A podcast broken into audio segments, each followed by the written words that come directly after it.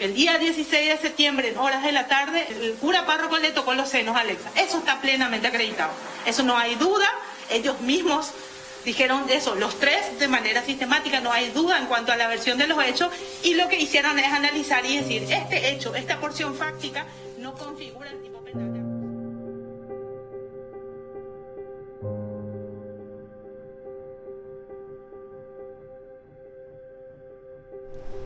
Será justicia, una línea directa y feminista a la justicia. Es un podcast del Consultorio Jurídico Feminista. Conducción, Maki Pereira y Mirta Moradas, con la participación especial de Alexa Torres. Equipo de coordinación y contenido, Mirta Moradas, Maki Pereira, María José González, María José Durán, Cecilia Balbuena del Pino y Cintia Cárdenas. Producción, edición y agradecimientos especiales a nuestros compañeros Nico Martínez y Omar Beretta del colectivo Cuarto Mundo. Seguimos en nuestras redes sociales arroba CJF Paraguay. En este episodio conversamos sobre el caso de Alexa Torres. Recordemos que Alexa Torres es una joven ex integrante de la Iglesia Católica que denunció al sacerdote Silvestre Olmedo por acoso. Este caso se volvió muy importante porque generó gran indignación la reacción de la iglesia donde el monseñor Edmundo Valenzuela había dicho en una carta pastoral a la juventud eh, que no hay que hacer de una piedrita una montaña. Y posteriormente en una conferencia de prensa dijo, bueno, grave es violar un niño.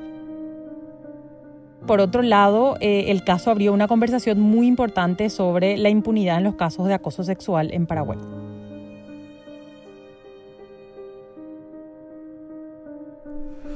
Hola Alexa, ¿cómo estás? Gracias por sumarte a este podcast feminista. Bueno, Alexa, sabemos que Alexa no está sola. Fue un, evento y una acción que nos acompañó como feministas durante todo el año pasado, sobre todo con mayor fuerza. Entonces, bueno, me alegra muchísimo compartir contigo este espacio y quería un poco empezar a hablar sobre, sobre el proceso. ¿Cómo fue? ¿Cómo lo viviste? Hola, ¿cómo estás? Y muchísimas gracias por la invitación. La verdad que es un placer también para mí estar formando parte de esto con ustedes. Y bueno, el proceso hasta ahora, ¿verdad? Es, es bastante cansador dentro de todo, pero eh, bueno, todo empezó en, en el 2016 cuando sufrí acoso por parte de un sacerdote. Yo era eh, coordinadora de la pastoral juvenil de la parroquia San José de Limpio.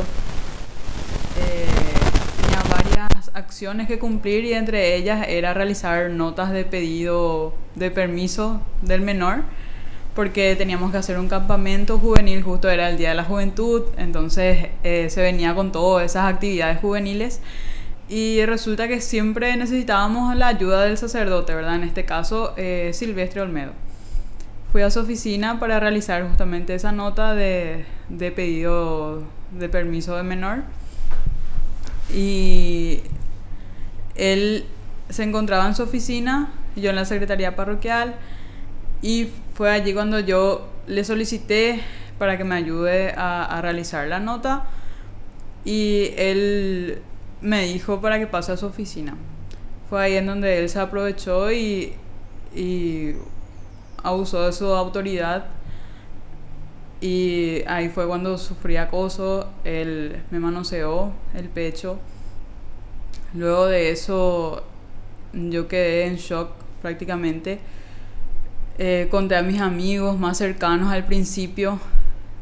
Eh, no me animé a hacer la denuncia en el instante empecé a, indagar, a ver qué podía hacer, dónde podría denunciar. Y la mayoría de las personas me, decían para que vaya contando a, mis amigos al principio, al círculo más cercano que tenga y también para contarle a, a, mis superiores, ¿verdad? En este caso a la coordinadora del decanato. Ese mismo día yo le escribí, lastimosamente no le llegó el mensaje por WhatsApp, eh, al día siguiente ella me contestó y me dijo para ir a hablar con el superior del sacerdote silvestre. Entonces eh, fui, le lloré muchísimo, le conté todo lo que me pasó y luego de eso, o sea, a partir de ahí empezó lo que sería la denuncia eclesial, ¿verdad? O sea, todo dentro de la iglesia.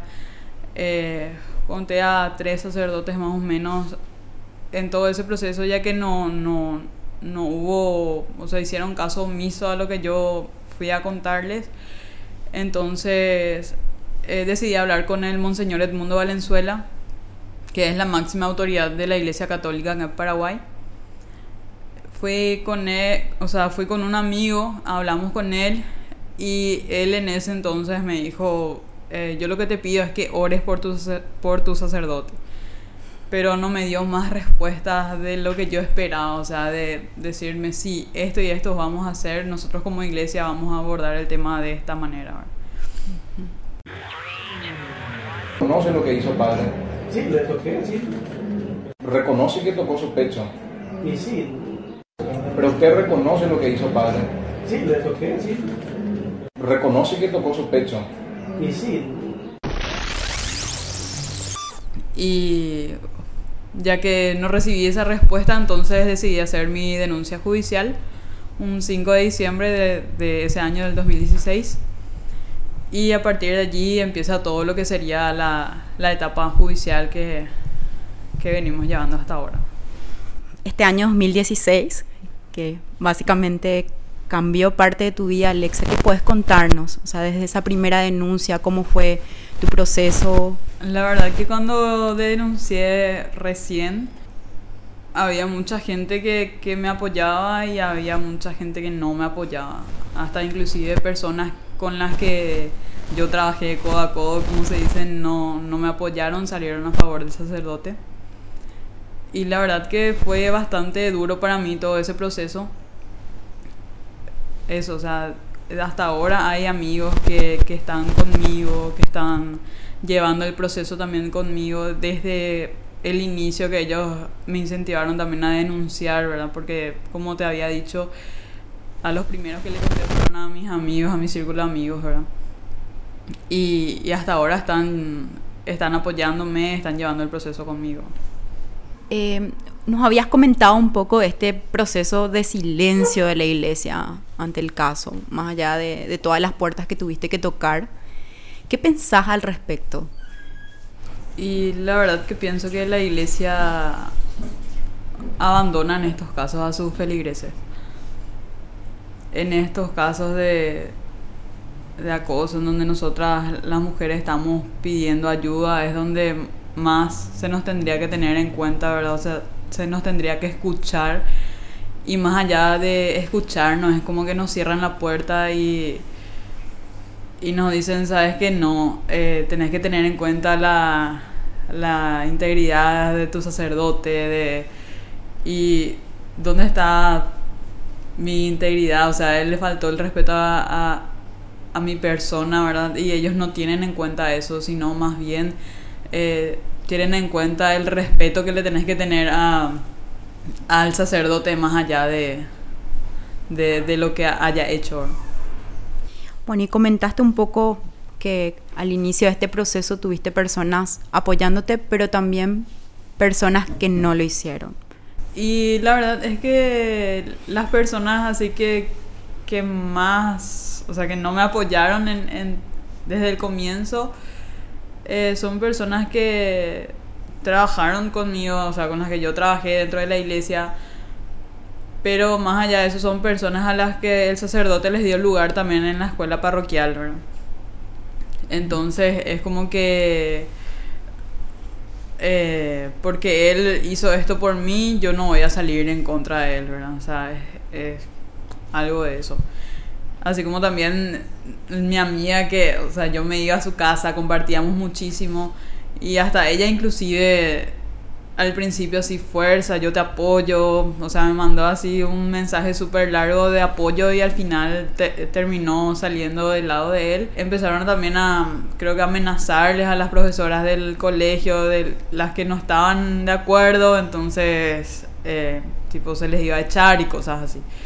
Entonces era, era muy denso todo lo que, todo lo que estaba pasando ahí en la ciudad en, en ese entonces, porque Limpio no es tampoco una ciudad tan grande, ¿verdad? Y, y la mayoría trabaja todo por ahí o qué sé yo le conoce, o sea, entre todos se conocen, entonces pasó el, el caso, supieron de la denuncia y fue todo muy denso porque también salían con sus pasacalles a, a decir fuera Satanás y, y era como si fuese que yo era Satanás y estaba queriendo ensuciar el nombre de la iglesia, entonces eran muchas cosas densas las que pasaron en ese, en ese proceso.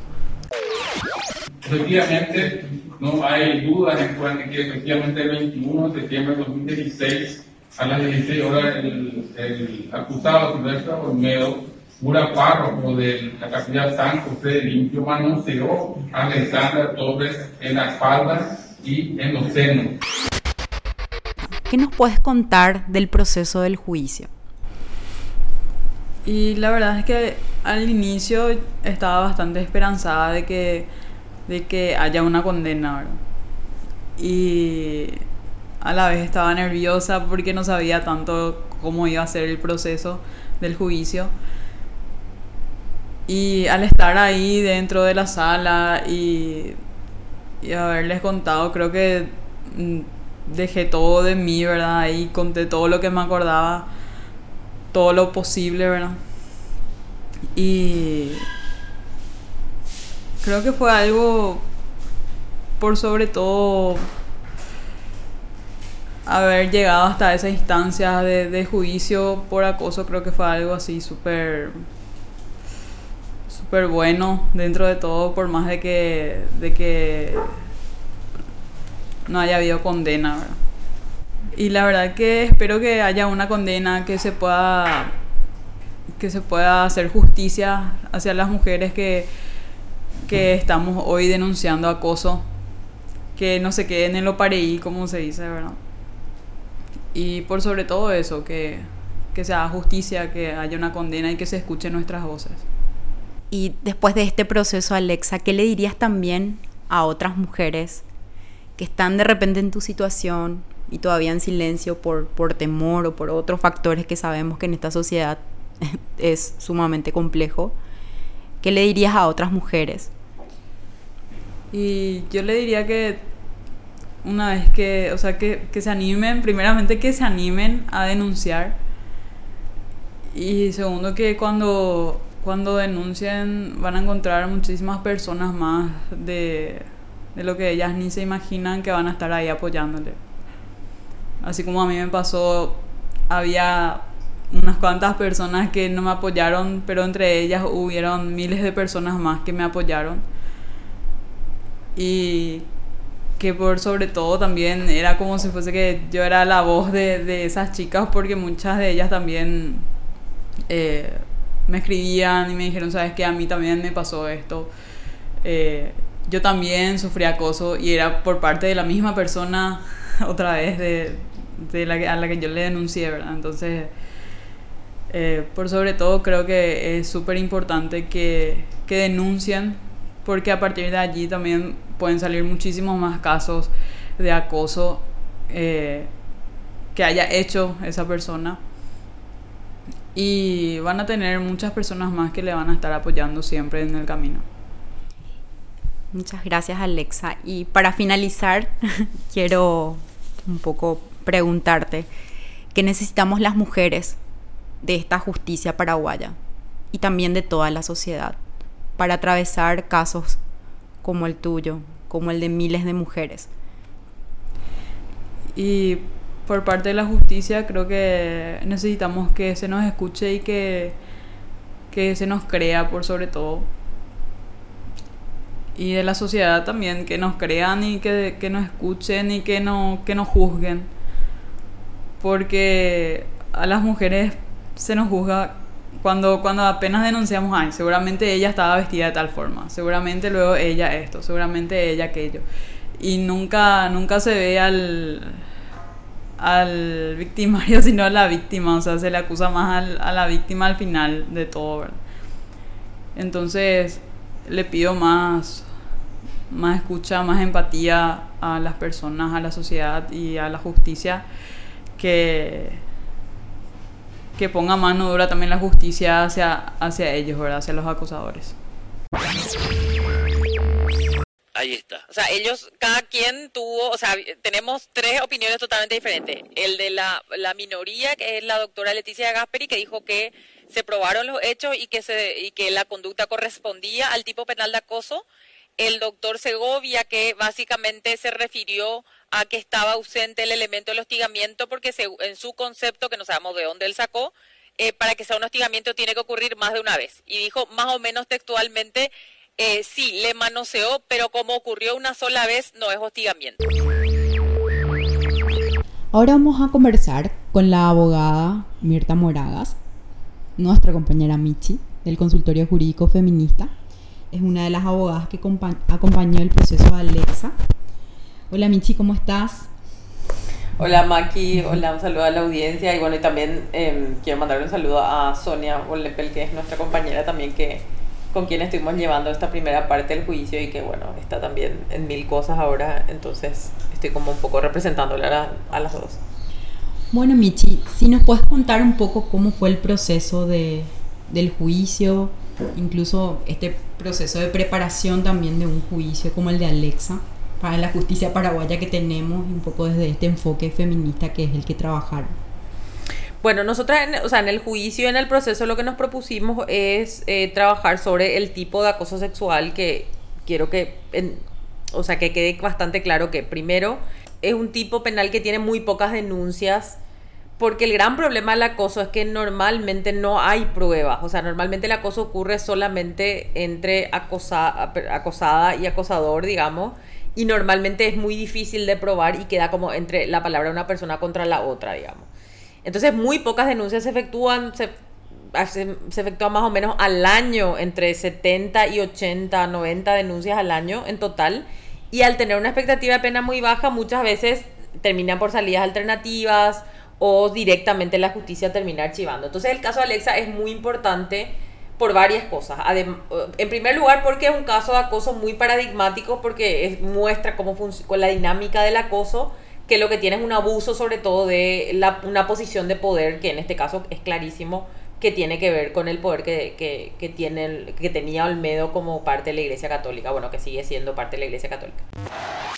La lógica nomás y el sentido común te dice. La Iglesia Católica es una de las estructuras jerárquicas más antiguas de la historia del mundo. O sea, históricamente la Iglesia Católica siempre fue decir, tiene una máxima autoridad, luego tiene el monseñor y a nivel interno tiene lo que es el cura párroco y dentro de su normativa que el derecho canónico establece que es la máxima autoridad en ese espacio. O sea, desconocer esa estructura es hasta eh, infantil desde su punto de vista que no tenga, es decir, desconoce eso. Primero, hay autoridad, ejerce esa autoridad, tiene poder y segundo, tiene influencia. Decir que la Iglesia Católica no tenga influencia es es desconocer el alcance. El Estado paraguayo es mayoritariamente católico, la Iglesia Católica en su homilía opina sobre cuestiones políticas, se reúne con el presidente de la República, incide sobre decisiones políticas que se va a tomar. Es más, ustedes saben que en la pandemia la Iglesia Católica fue la primera en lograr que tenga 10 personas en su misa. Eso se llama influencia. Y si la jueza es incapaz de ver eso, ¿saben por qué es incapaz de ver eso? Porque ella tenía un crucifijo en el cuello. Eso hace ser que nosotros lo que decimos es lo siguiente. Nosotros durante el proceso litigamos para convencer a dos magistrados, no a ella, porque la Iglesia Católica estaba sentada ahí frente a nosotros. En segundo lugar, es un caso muy paradigmático en el sentido que tiene un cúmulo probatorio que yo pocas veces he visto en un caso de acoso. Eh, en este caso teníamos audios donde el propio autor reconoció el hecho, tenemos varios testimonios de personas frente a quienes él reconoció el hecho. Eh, y eso no, no, no, suele ocurrir, digamos, en los casos, ¿verdad? Y en tercer lugar, creo que es importante el caso porque en Paraguay las instituciones donde hay mucho poder normalmente son lugares donde ocurren acosos sexuales eh, como parte de ese abuso de poder, digamos. Y eso lo hemos visto en el caso de Alexa también lo hemos visto en el caso de Belén Whittinslow, por ejemplo, lo hemos visto en el caso de Carol con, con, aquel profesor de medicina. O sea, hay varios casos donde hay un esquema de alguien poderoso que utiliza ese poder para acosar sexualmente a una alumna o alguna persona que está en una situación clara de desventaja. Entonces, para nosotras como consultorio, también yo quiero recordar que normalmente nosotras como consultorio no asumimos casos, no litigamos casos, pero decidimos que este caso era un caso que, que tenía mucha importancia por todos estos factores y bueno, ahí asumimos eh, la querella en representación de Alexa en el juicio. El proceso del juicio fue muy interesante, además de por todo este cúmulo probatorio que, que te decía hace rato, eh, porque la discusión ahí realmente era una discusión muy jurídica, digamos. O sea, el, el tipo penal de acoso en Paraguay básicamente tiene dos elementos. O sea, hay un hostigamiento con fines sexuales y hay un abuso de, y dice el código, autoridad o influencia que dan las funciones. Si dice autoridad o influencia, significa que con que vos tengas autoridad o influencia ya basta. Nosotras lo que alegamos es que había autoridad e influencia. Entonces la discusión terminó siendo sobre si los hechos que estaban absolutamente probados y que incluso el tribunal en, en, en, su totalidad dijo estos hechos están probados, eh, el asunto era si configuraba o no acoso. Y ahí para nosotras es interesante y nos lleva un poco a toda la reflexión sobre la justicia feminista porque la pregunta era si, si cómo leer el tipo penal. Y ahí había lecturas conservadoras y lecturas además desde nuestro punto de vista equivocadas jurídicamente eh, que sostenían que, y esto fue lo que el tribunal en su mayoría, digamos, sobre todo uno de los votos de, del tribunal para la absolución, dijo que el hostigamiento tenía que ser repetido o sistemático. Eh, y esto fue, entre otras cosas, lo que dijo el juez Segovia, que dijo, bueno, está claro que le manoseó, pero le manoseó una sola vez.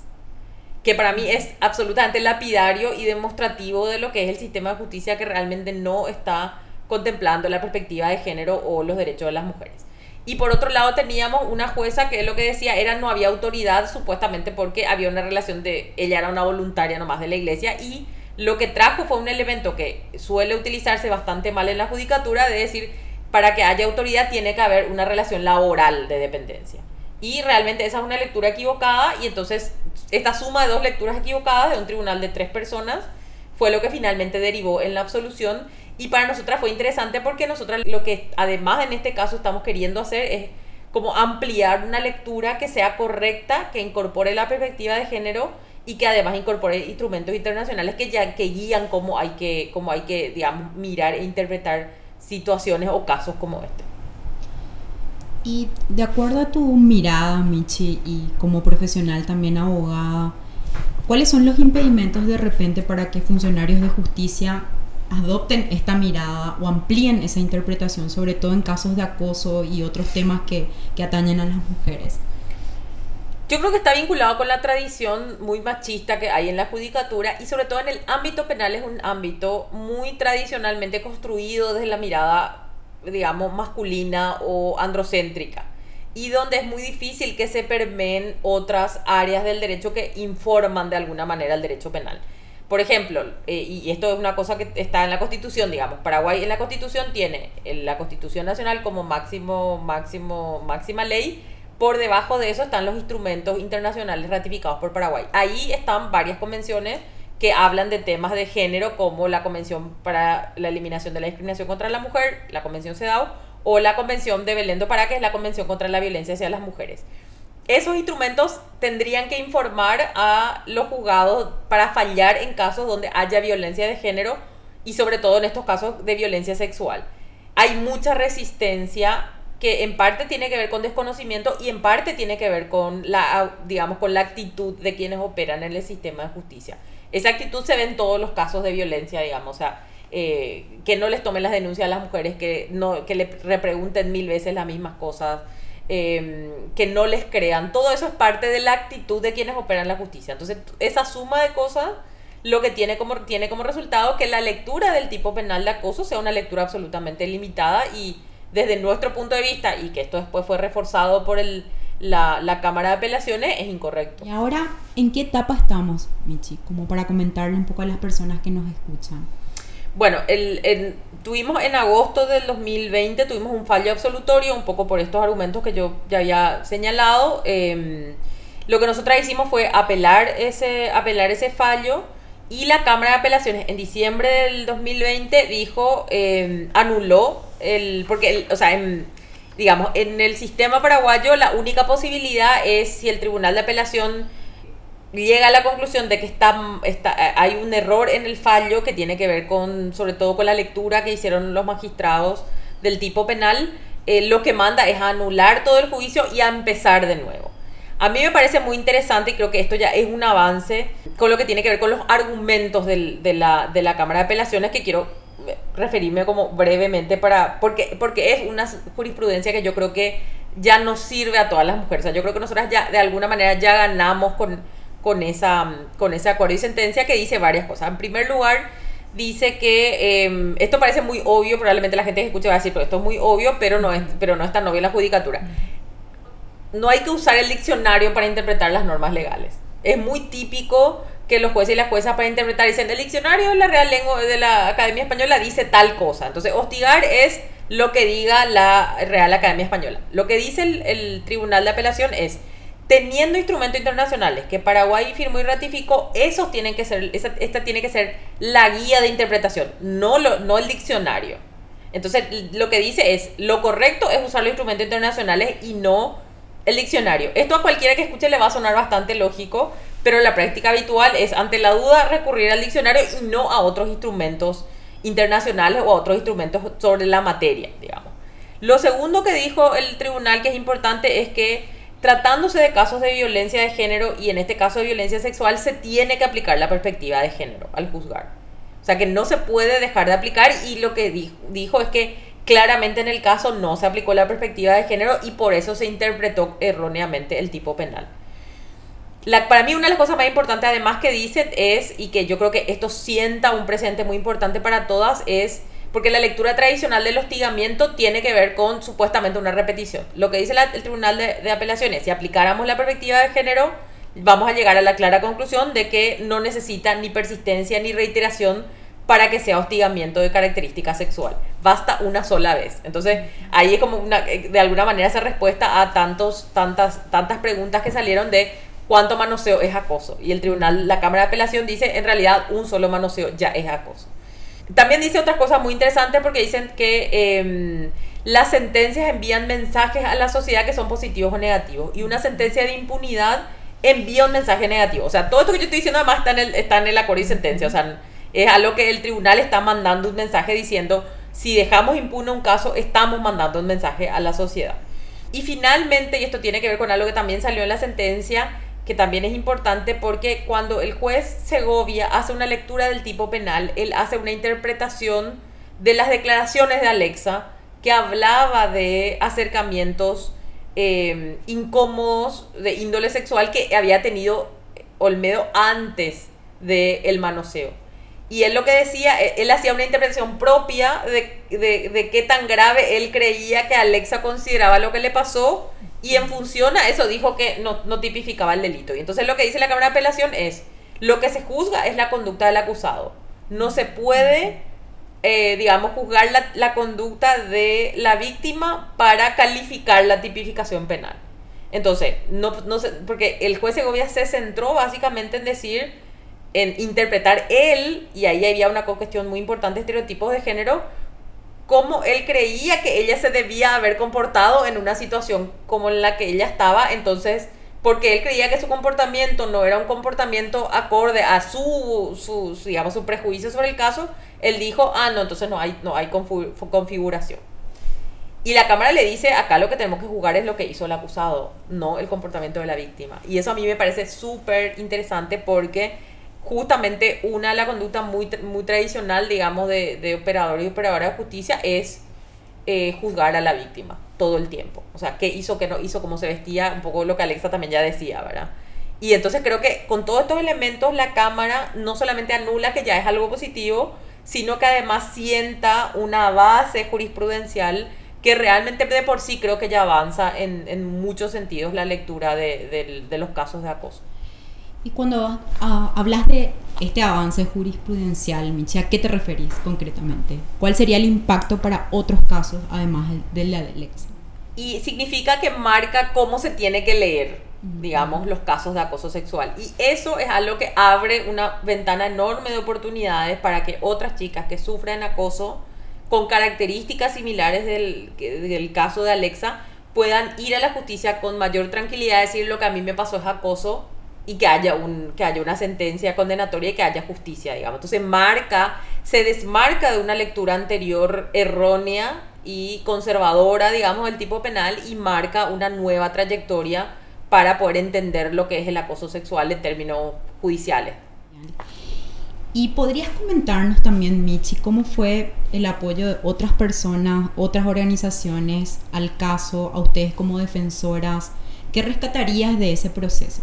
Nosotras en algún momento lo que, lo que reflexionamos es que este caso ya, o sea, es mucho más que, que la suma de todo lo que nosotras hicimos, digamos, de apoyo a Alexa. Y yo creo que esto ya es algo mucho más grande. Lo que pasó inmediatamente después de la, de la sentencia de absolución, que fue lo que nos indignó mucho a todas, es se generó una ola de indignación tan grande y tan impresionante que, por ejemplo, salieron a, em, a pronunciarse en contra sectores internos de la Iglesia Católica, sectores progresistas de, o de diferentes otras iglesias, el empresariado que nunca dice nada, eh, políticos y políticas, o sea, hay, hubo como una amplia base social que muchas veces evade hablar de temas como el acoso sexual y, que en este caso salió y abrió, digamos, una conversación que en Paraguay es muy difícil de tener por la doble moral y también por la dificultad de los casos. Eh, entonces para mí fue muy impresionante eso y creo que eso de por sí está avanzando una conversación que es importante y yo creo que eso de alguna manera es como alguna una reparación para Alexa desde ya, digamos, en el sentido de que ella, ella tiene como un acuerpamiento de parte de la sociedad eh, que le dice te creemos, eh, eh, vos tenés razón, vos te mereces justicia. Y, y yo creo que para nosotros, a nosotras nos, nos, nos, muestra también de que, de que estos temas tocan fibras íntimas de mucha gente em, que, fue, que, que, fue hablando días después del, del caso y que, y que fue realmente muy impresionante el apoyo. Y que para nosotras como organización que estamos apoyando a Alexa también es muy importante. O sea, nosotras las muestras de apoyo, de cariño, eh, las palabras de aliento, la gente que se ofreció a colaborar de mil maneras en el caso, creo que nos ayudan también a, ver que esta es una causa que, llevamos como entre todas de alguna manera y que, y que tenemos una amplia base que está acompañando. ¿Y ahora qué se espera? ¿Qué se espera con este nuevo proceso? Eh, ¿Cuáles son las expectativas que tienen también como equipo nosotros vamos a un nuevo juicio, que significa como vamos a tener todo el juicio de, de, nuevo, de cero, digamos, con un tribunal nuevo. O sea, de alguna manera es un poco un déjà vu porque vamos a volver a pasar por todo el proceso de escuchar los testigos, de, de valorar todas las pruebas y demás. Nosotras creemos que, que esta vez hay tendría por lo menos que haber condiciones para que haya justicia. La verdad que esas cosas no se pueden anticipar en Paraguay lastimosamente y creemos que tenemos un apoyo de personas, organizaciones. Yo creo que em, Alexa también salió más fortalecida del proceso anterior por todas las reacciones. Entonces, nosotras tenemos un optimismo cauto, digamos, o sea, que estamos haciendo lo que tenemos que hacer como querella para hacer lo mejor posible, pero estamos siempre vigilantes y nunca estamos del todo confiadas porque la verdad que honestamente con la justicia paraguaya no se puede confiar pero sí estamos confiando en la base social de apoyo que, que estamos teniendo y eso sí nos, nos da como mucha, mucha fuerza. Entonces vamos a un nuevo juicio oral, se van a valorar todas las pruebas y ahí esperamos tener una, una sentencia de condena que hay que recordar que como el tipo penal es muy bajo, eh, lo que se puede esperar es una condena de hasta dos años o multa, lo cual en la práctica significa que esta persona, eh, aunque fuera condenada por la condena máxima, no va a tener eh, pena de cárcel efectiva, pero de todas maneras la, una condena en sí mismo ya es una ya es justicia y es que lo que esperamos. Tuvimos un sacerdote, un representante de Dios en la tierra, el representante del Santo Padre, no sé de quién lo que son representantes ya a esta altura, absuelto porque haberle tocado los senos a una niña una sola vez no era delito.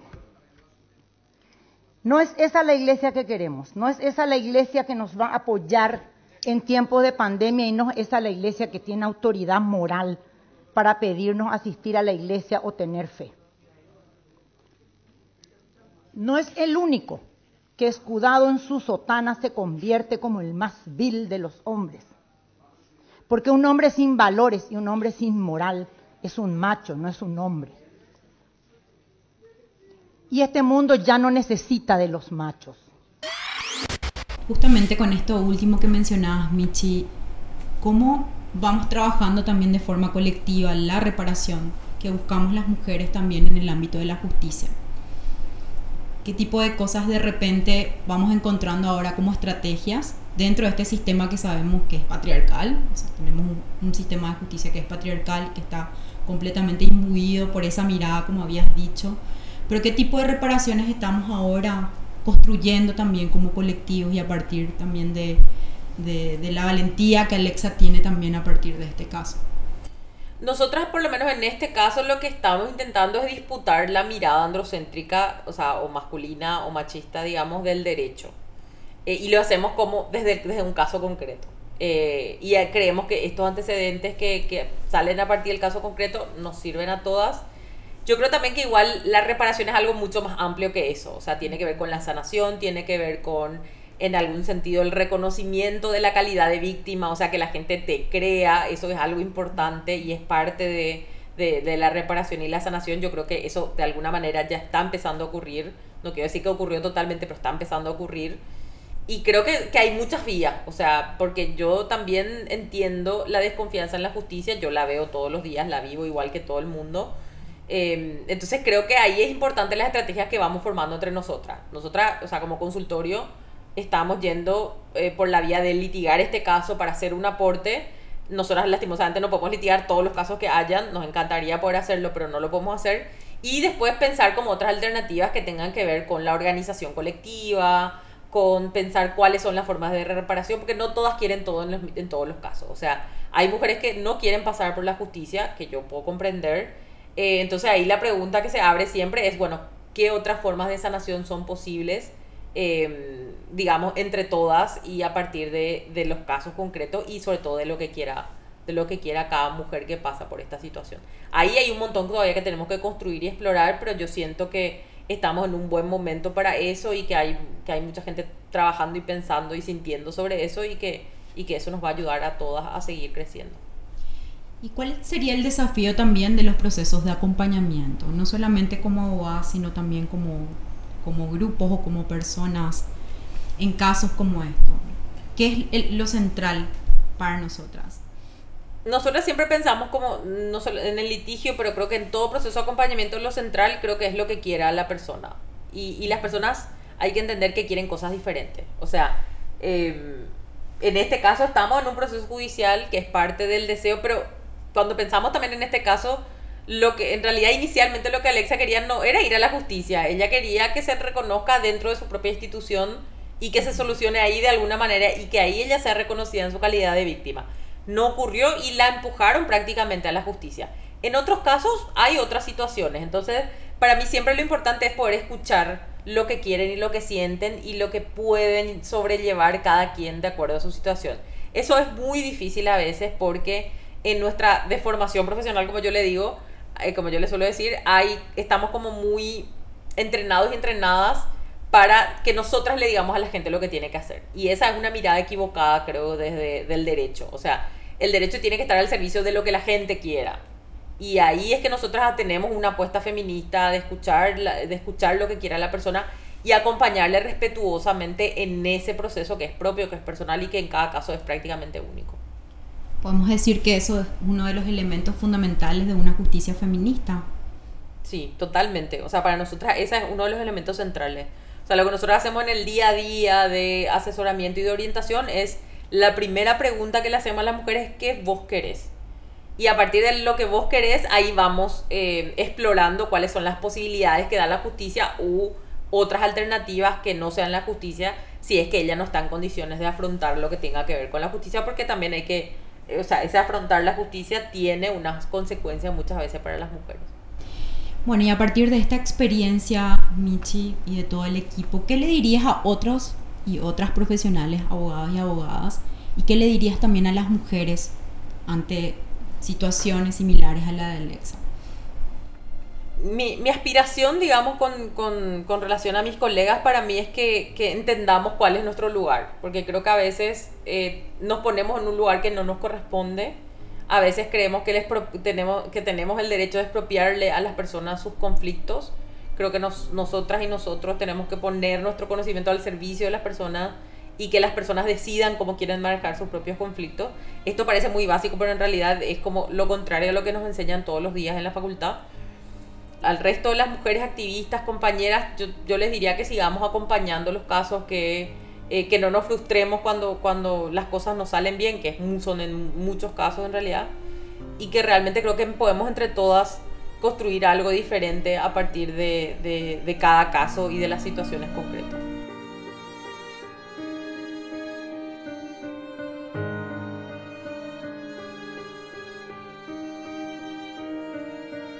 Yo les invito a los jóvenes a que reflexionen sobre su vida, sobre lo que quieren hacer en su vida. Y si sienten el llamado de Dios, no tengan miedo. Si sienten ese llamado de Dios, que se animen, que se acerquen a los sacerdotes, a las personas que puedan orientarles.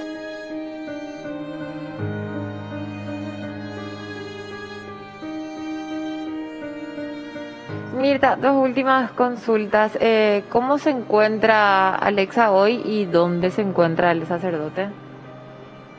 Bueno, Alexa está, o sea, está bien. Yo la verdad que creo que nosotros hemos acompañado muchos casos de acoso en, en este tiempo y realmente yo puedo decir que Alexa es como de las mujeres más fuertes y más decididas que yo he conocido realmente porque ella sostiene ella no, está, no, no, no, se cansó de buscar justicia. Muchas veces lo que pasa con estas dilaciones es que tienen el efecto que las mujeres quieran olvidarse del tema, pasar a otra cosa, etcétera.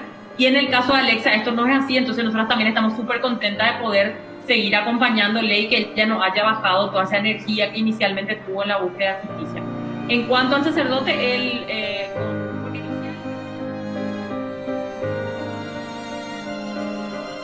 Muchísimas gracias, Michi. Y bueno, vamos a seguir gritando en todos los puntos posibles que Alexa no está sola. Así que le agradecemos mucho la escucha de hoy y no duden en seguirnos por todas nuestras redes sociales.